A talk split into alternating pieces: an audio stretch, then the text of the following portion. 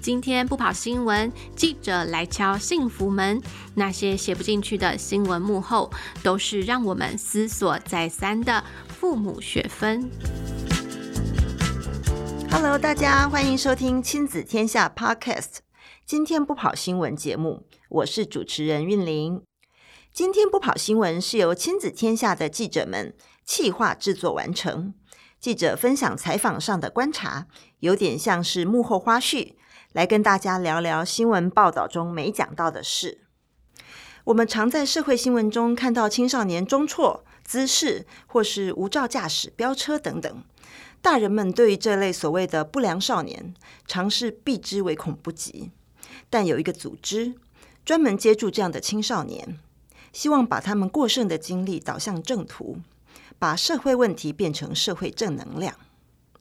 常常自称是在社会协助下从边缘回到常轨的陈伟胜，和伙伴们相信自己的际遇能够帮助更多的少年们，于是他们创办了逆风剧团，是全台第一个以特殊境遇青少年为主的剧团。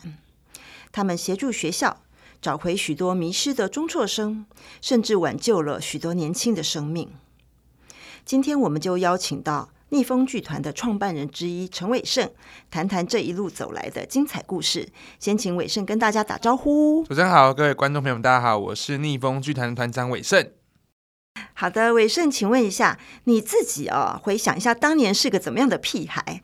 那你是发生了什么样的改变，才会变成现在的你？而又如何有勇气成立全台第一个这样以特殊境遇青少年为主体的剧团呢？哇，用“屁孩”这个字来形容，真的非常的恰当哦。因为过去的我自己，我觉得每一个人都经历过所谓的叛逆期，但我走的比别人在更深、在更久一点的这个阶段。那我觉得在那个时期里面，很多时候大家都会觉得，哎，青少年为什么这么不会想？为什么他们这么那么容易爱犯错？可对于当时的我自己觉得，嗯，这就是我想做的事情啊。就是你知道吗？在那个很纠结的过程，其实我不断的回想到现在，我成为一个助人工作者、教育工作者的时候，我面对到很多的特殊境遇的孩子，我都会觉得，哇。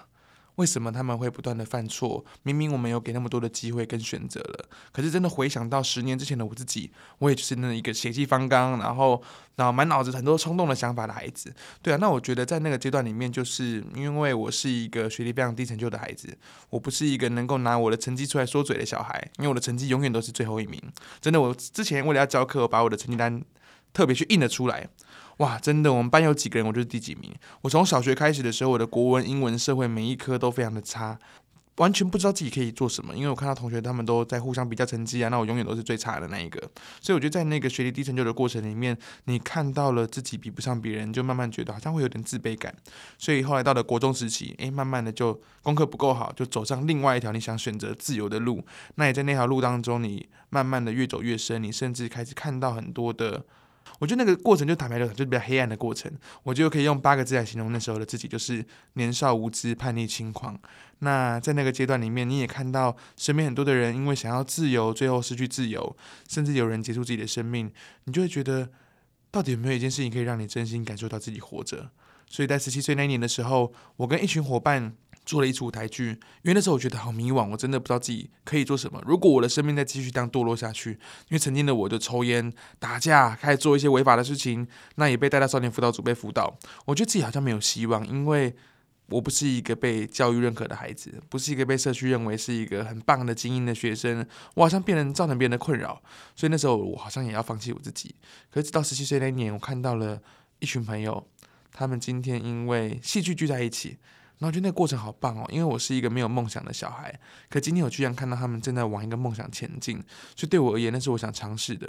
所以后来我就加入我们学校的戏剧社，跟我们的伙伴花了半年时间，一起创作出一个剧本。最后我们一起在舞台上面，我看见的事情是，我邀请了我的社工、我的爸爸妈妈、我的老师，他们都能够走到剧场来看我的表演。那那时候，我觉得我讨回来了。或许曾经让他们失望过，但我生命中能够有一次这样的机会，让他们看到不一样的我自己，我觉得是生命中最重要、最重要的一个回忆。好，你刚刚提到就是说你跟自己原生家庭的父母啊，我相信当年也有过一些教养上的冲突。那我想请你谈谈这段回忆，就是说，嗯、当时年少的你是呃怎么和父母相处？那后来又是如何透过一些剧团的表现啊，来让家人放心跟安心呢？我觉得年少的自己，我觉得跟很多现在的青少年一样，都面临到很多的亲密冲突。你也知道你的爸爸妈妈是爱你的，那你也爱你的爸爸妈妈。可在这过程里面，好像双方之间没有办法有一个好的沟通，因为你会觉得，当你提出一个诉求的时候，可能父母不是那么容易的能够去接纳你的想法。他们不断跟你诉诸他们的想象的时候，你也会拒绝去聆听，所以导致在那个青春期的过程里面，好像跟父母慢慢开始变得疏远，好像变得是明明都在乎彼此，可是好像却容易受伤。所以我觉得也是在现在回想起来啊，看到很多的孩子，他们不知道怎么跟家人沟通的时候，我们就扮演起他们的桥梁，我们帮这个爸爸妈妈转译他们的话给孩子们听，让孩子们能够听得懂父母的语言，也帮这个爸爸妈妈翻译这个孩子他心中的想法，让爸妈有机会能够知道。所以当我们看到这样的桥梁能够开始发现的时候，你就看这个爱从原本的平行变成是。他们是能够沟通的，是能够分享的，所以其实我觉得在那个我青春的过程里面，慢慢的我也找到了这样的方式。当初我要休学，因为我想拍一部纪录片。那那时候爸妈听到休学就极力反对，因为我过去已经给他们惹过很多麻烦了。他们觉得如果我休学，我可能就会这孩子可能就从来就没有就没有救了这样。所以我就觉得，好像我提出我休学想拍的纪录片的想法，他们并没有办法全然的能够去接受，因为他们一听到休学就跟我说不可以，你应该把高中念完再去读大学，不能够现在休学。那我觉得好像没有办法让父母能够知道我心中想法的时候，选择做一件事情。我说我我觉得我从小是一个很特别的小孩。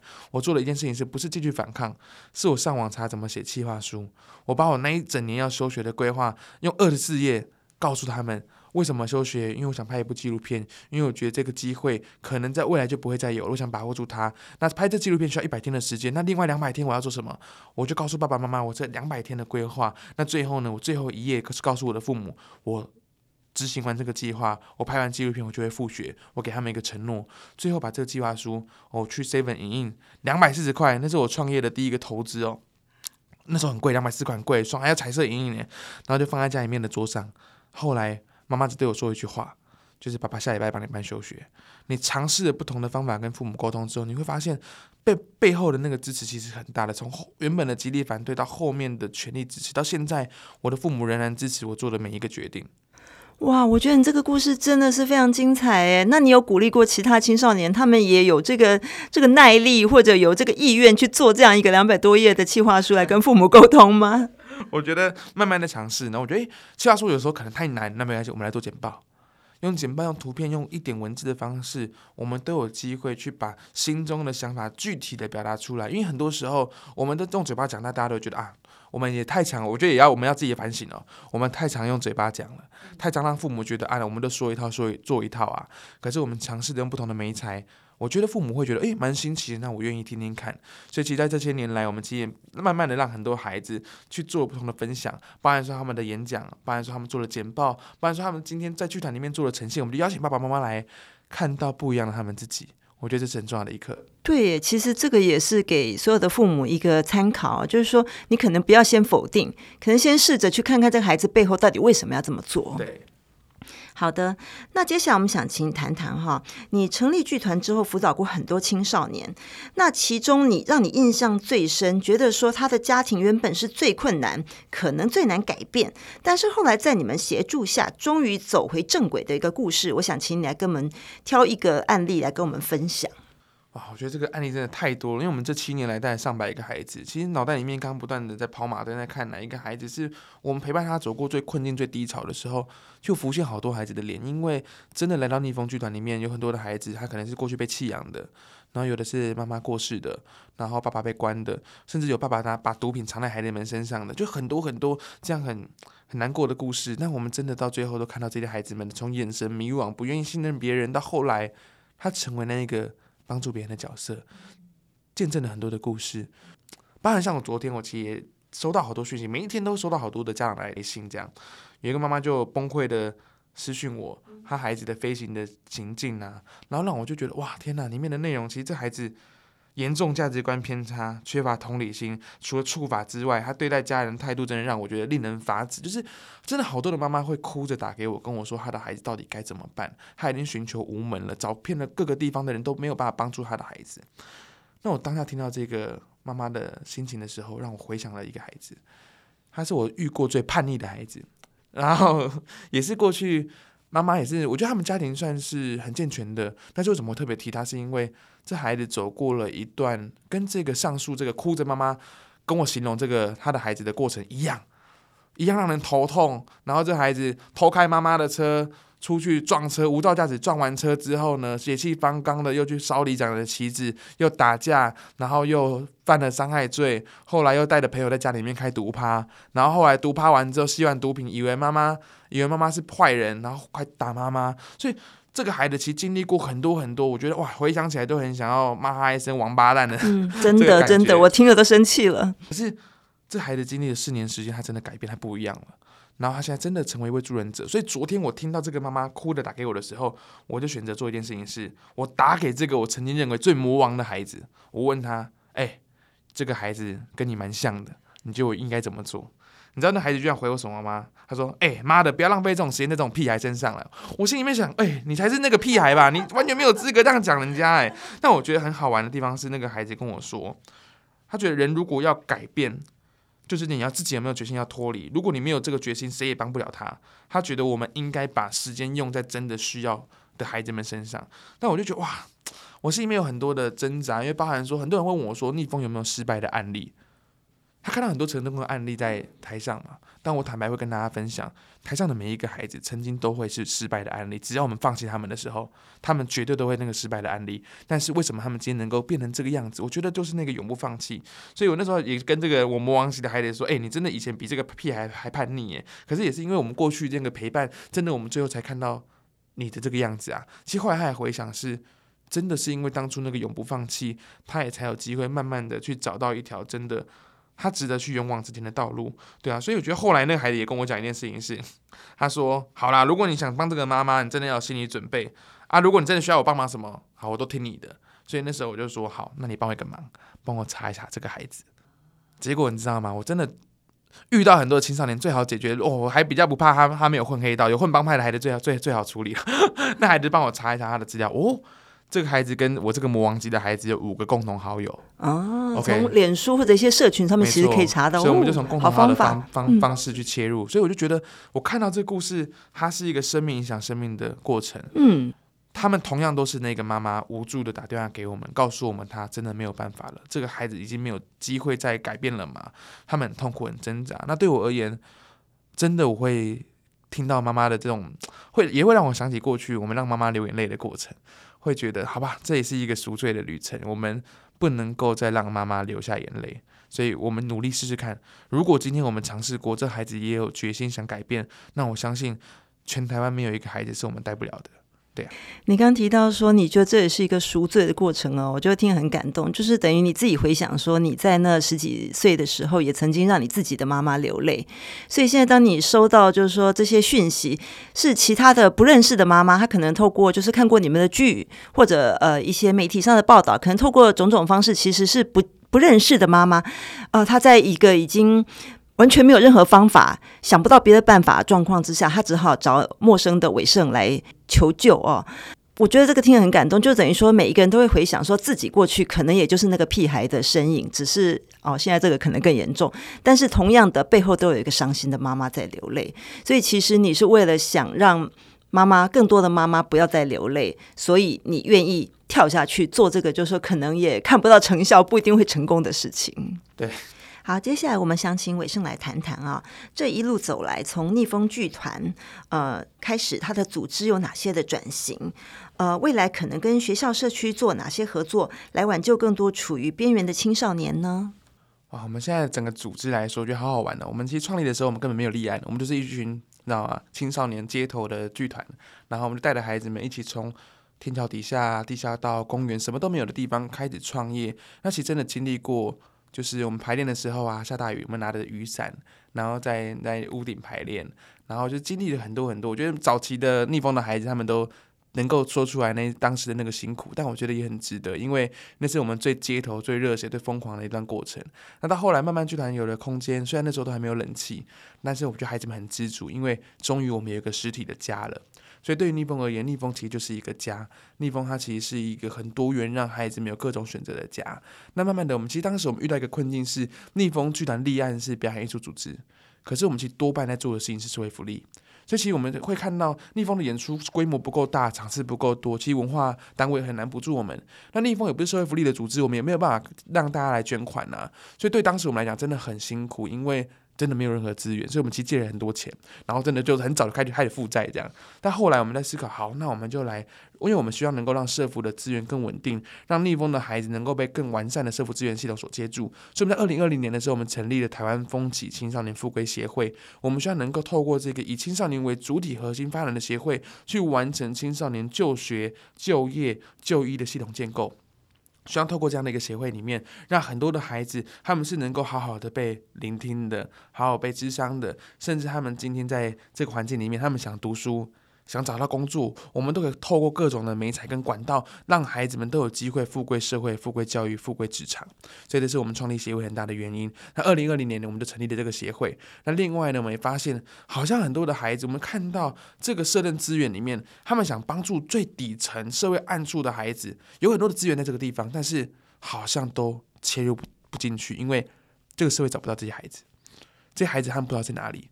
可对我们而言，我们真的看到为什么这孩子这么抗拒政府，这么抗拒这个社政系统？因为他们已经不敢再相信别人了，他们已经伤痕累累了，他们已经受过很多的伤了，他们已经形成一个防护罩，因为他过去就是这样被伤害。当他卸下心防的时候，可能有人走入他的生命，但那个人可能就再度离开。所以这女孩子她不愿意信任别人，所以逆风透过很多的方式，我们就成立一个帮派，一个温暖的帮派，一个家。我们让更多的这些社会角落的孩子有机会透过逆风的活动。你什么都不喜欢，那你喜欢吃饭吧？至少你喜欢吃吧。用吃饭的方式，我们举办每个月办一个大聚会，让更多社会角落的孩子有机会透过吃饭的方式跟我们连接在一起。那当他们走入到这个地方，他们一定会喜欢这里。我觉得逆风的孩子，他们都为什么喜欢逆风？是因为。这地方很温暖，这地方没有任何的标签，没有任何人会用异样眼光看待你。即便你过去犯下各种错误，即便你是过去被霸凌过的，即便你可能是过动症、妥瑞氏症，各种情绪障碍都一样，逆风就会接纳各种不同的人。对啊，所以我觉得逆风是每一个人生命带着不同的伤、不同的缺口，但今天每一个人都不用异样眼光看待你，因为我们都是一群怪人。我们三个创办人也都是怪人啊！我们以前都是被人家说是一群哦，那有问题的孩子，我们都被人家说啊，你应该被关起来的孩子。但今天我们有机会能够变成一个从被助者成为助人者的时候，我们会看到。主力也可以成为社会助力。我们一群可能被放弃过的孩子聚在一起，我们也可以做很多正向有意义的事情。所以后来我们组了这个叫做“逆风连队”的帮派啊，我们就带着孩子们投入很多的公益活动。包含说，我们带他们走进社区，拿起扫把、拿起畚斗去扫街捡垃圾。但过去没有扫把跟畚斗之前，他们拿什么？拿西瓜刀、拿甩棍、拿瓦斯枪，放在车子里面，放在包包里面，随时在外面打赢送法院，打输送医院。但今天我们透过公益的这个行动，让孩子们知道，诶，我们有任务。我们是有使命，我们可以来做结合的。所以慢慢，其实这个逆风剧团它就像一个变形虫一样。我们根据不同的孩子，我们研发出很多适合他们的方法。所以今天我们可以是社会福利的协会，我们有专业，我们有可以陪伴孩子们的系统。今天孩子们想站上舞台，我们是剧团，我们带着孩子一步一步的去跨出生命中的勇敢，最终在舞台上面撕下自己的标签，说出他们的故事。逆风是学校，逆风可以让孩子们在这个里面，在整个系统过程当中，我们有冒险教育学院、职场技技能学院跟表演艺术学院，我们让孩子们是有选择的，他们是可以选修课程的。他们今天想来上表演课程，他们可以来上表演课。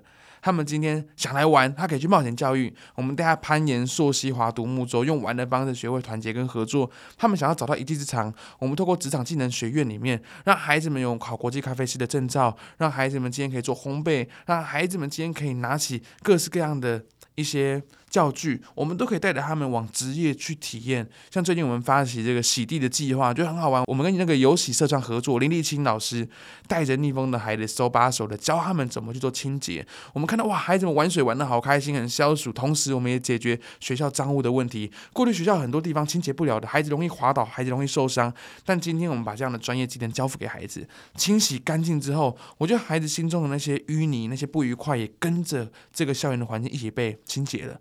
过去我们是学校里面最头痛的孩子，在制造学校的破坏。但是有没有想过，有一天我们今天居然可以走到学校，让学校变得焕然一新？所以，我们看见逆风中的孩子，如果我们一直把他们当作是坏孩子，一直不断的批判他们应该被关起来，应该用各种的指指点点来说这些孩子的不是的时候，我们为什么不转换一个方式？我们培育他们，我们栽培他们，让他们有机会变成社会的精英。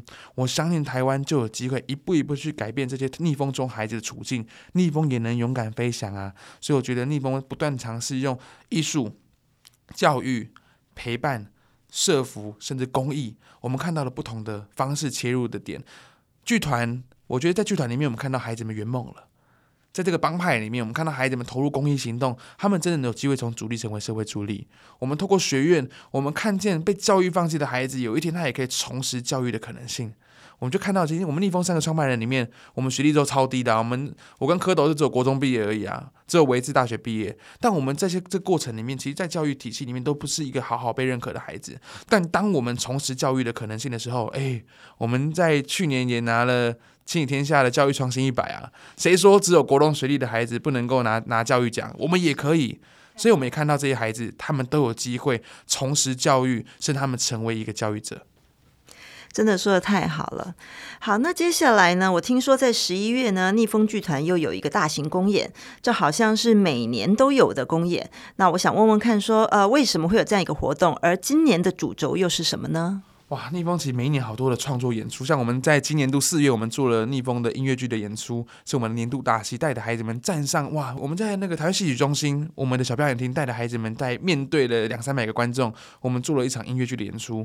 那今年哦，我们其实十一月之前还有一个，我们十月的时候，十月十六我们会在大稻埕国际艺术节，我们带着孩子们今年会做台湾第一个飞行员的户外剧场的演出，我们结合特技元素、踢踏舞，还有孩子们的杂耍。还有孩子们的特技，我觉得在过程里面，我们把一百年前第一个飞行员的故事能够完整呈现，我们就看到，哎，我们孩子那一百年前跟一百年后的对比，台湾第一个飞行员，我们来谈逆风这些飞行的孩子，他们也能够有飞行的可能。所以在十月十六的时候，我们会大稻埕，我们会封街，我们会做一场户外剧场的演出，欢迎大家有机会都能够一起来大稻埕来看看我们的演出。那十一月我觉得更精彩哦，十一月好好玩，十一月我们演的是反毒剧。